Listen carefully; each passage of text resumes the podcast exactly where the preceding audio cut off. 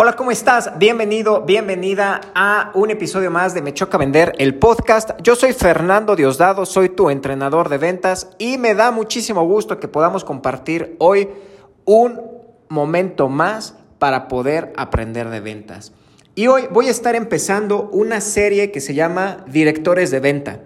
Me he dado cuenta que obviamente este, este podcast está dirigido a los vendedores principalmente de negocios business to business, pero he recibido muchos comentarios de parte de directores o gerentes de venta, personas que tienen a su cargo equipos comerciales y que se topan con problemas muy diferentes a los que se puede topar un vendedor en el día a día.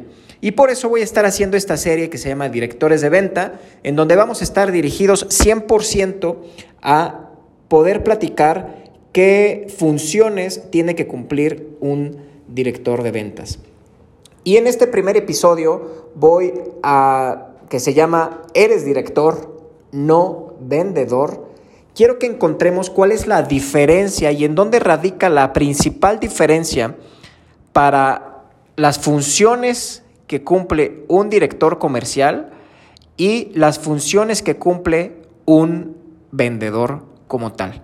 No es lo mismo porque al final del día, imagínate tú a un entrenador de fútbol metiéndose además a la cancha, siendo él el que defiende la portería y además siendo el que mete los goles, obviamente no se puede. Un director de orquesta, por ejemplo, no toca los timbales y además las trompetas y además el violín, no, dirige la orquesta, el entrenador de fútbol dirige el equipo de fútbol. Tú como director de ventas no vendes, diriges al equipo comercial. Y por lo tanto, debes de tener eso en mente porque tu función no es operativa, es estratégica. Y te voy a dar cinco sencillas funciones, obviamente dependiendo de la complejidad o facilidad o el tipo de negocio, vas a tener más o menos funciones. Y si eres además una empresa con una carga tecnológica en su proceso comercial, pues se agregarán algunas otras y quedarán obsoletas otras. Pero quiero darte estas cinco funciones básicas que como director de ventas debes de tener en la mira. Número uno, define los KPIs de tu área, es decir, los indicadores de rendimiento. Por supuesto, el indicador principal es cuánto estás vendiendo. Claro, queda que es el indicador número uno. Pero hay otro tipo de indicadores, por ejemplo, eh, cuántos, eh, cuánto es el, el volumen de prospección que están haciendo todos los días, cuál es el volumen de llamadas, de esas llamadas cuáles son efectivas, volumen de citas. Es decir, lo que tú debes de medir es en el día a día qué tan bien está rindiendo tu equipo comercial. Si tú quieres medir a tu equipo con los resultados que mes a mes logran, la, la, la corrección que tú hagas pues será cada 30 días y verás el resultado cada 30 días. Estos indicadores de rendimiento son diarios. ¿Cuántas llamadas hiciste hoy? ¿Cuántas citas hiciste hoy? ¿Cuántas em, cotizaciones enviaste? ¿Con cuántos clientes te, sentaste? ¿Cuántos mensajes por LinkedIn enviaste? Eh, hoy envié a mi, a mi Instagram una historia padrísima que decía, todos los días haz 10 llamadas, publica un post en la red donde esté tu público, comenta otros 10 posts de tu público, envía 5 correos a viejos contactos que nos cerraron, envía 10 mensajes privados. Haciendo esto, los resultados serán inevitables. Bueno, ese mensaje que mandé en LinkedIn es prácticamente los, lo que debe de hacer el área comercial. Y tú debes de medir qué están haciendo y qué también están rindiendo todos los días. Número dos, tienes que mostrarle el marcador a tu equipo. Cada quien debe de ser responsable de sus propias metas. No es lo mismo cuando en un partido de fútbol en la calle están jugando unos amigos y estás peloteando y, y mandas unos pases y juegas y te diviertes. No es la misma intensidad de juego que cuando hay un marcador, que cuando sabes que vas perdiendo, que cuando sabes que vas ganando y tienes que defender la victoria, cuando hay un marcador y lo controlas, cambia muchísimo la actitud. Por lo tanto, tu equipo comercial debe de conocer su marcador, debe de estar visualizando todos los días cómo van. Y créeme que se van a volver cada uno de ellos mucho más competitivos. Número 3. Define actividades clave y va muy relacionado con el punto de los KPIs. Ahora, de acuerdo a lo que te comenté de los posts, a ver, una actividad clave para ti es prospecta, sí o no.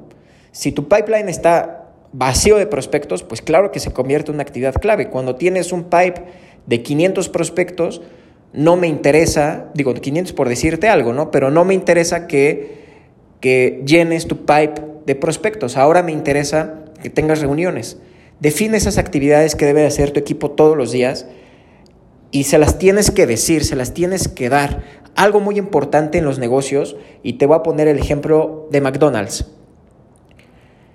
Podemos tener una persona que cocina delicioso frente a otra que es pésimo para cocinar. Si los dos buscan trabajo de cocineros en McDonald's, la hamburguesa va a saber exactamente igual tanto del que sabe cocinar perfecto como del que no cocina nada en absoluto. ¿Por qué? Porque siguen pasos y siguen a actividades clave. Por lo tanto, tú puedes tener en tu equipo de ventas personas que son pésimas o que se consideran pésimas para vender y puedes tener expertos leones de ventas y los dos deben de dar excelentes resultados. ¿Por qué? Porque tú como manager, como director de ventas, definiste cuáles son las actividades clave que debe de seguir esa persona.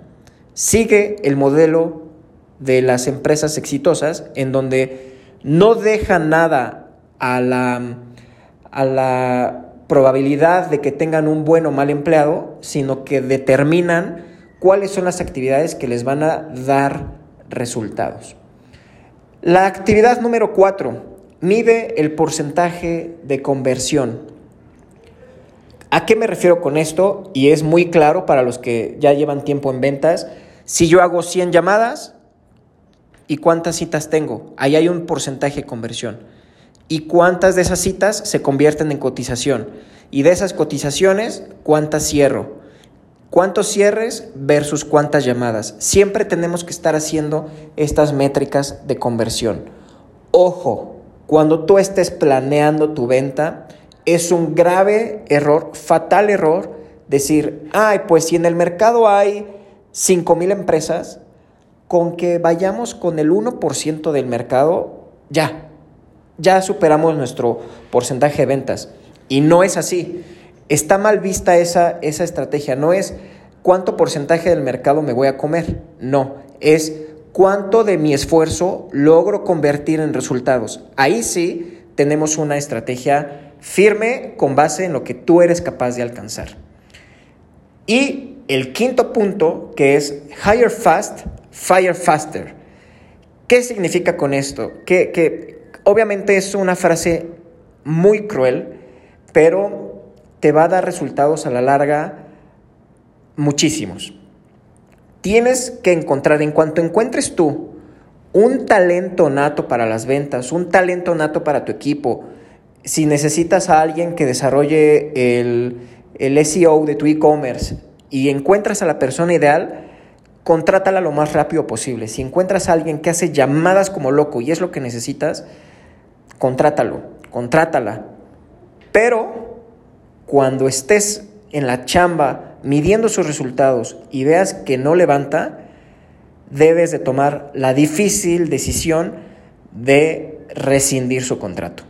Por eso es hire fast, porque si no te ganan el talento, fire faster, porque si una mala persona, un mal elemento que no da resultados se queda en tu empresa, va a sangrarte los recursos, te va a quitar tiempo o puede ser que dañe el ambiente laboral que existe y, no quieres eso en tu empresa. Lo que quieres son números verdes, números positivos todos los días.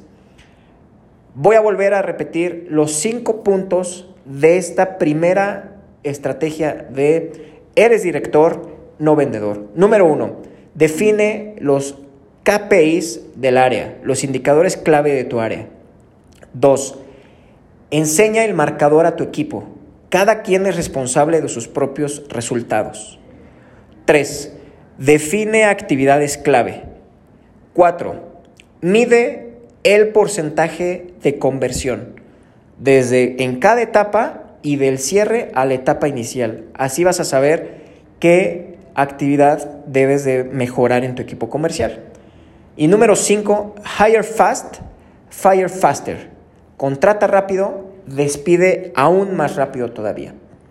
Y bueno, una, una cápsula breve, un episodio rapidísimo que puedes escuchar y te agradezco que lo estés escuchando donde sea que estés. Ojalá que te haya hecho pasar un momento de reflexión, un momento en el que te dé visibilidad en las ventas. Por favor, te pido que puedas ir a Apple Podcast, que me puedas calificar con las estrellas que tú consideres, que me dejes un comentario y si te gustó este podcast, por supuesto, dale cinco estrellas y compártelo a quien le pueda servir. Yo soy Fernando Diosdado, soy tu entrenador de ventas y nos vemos en el siguiente episodio.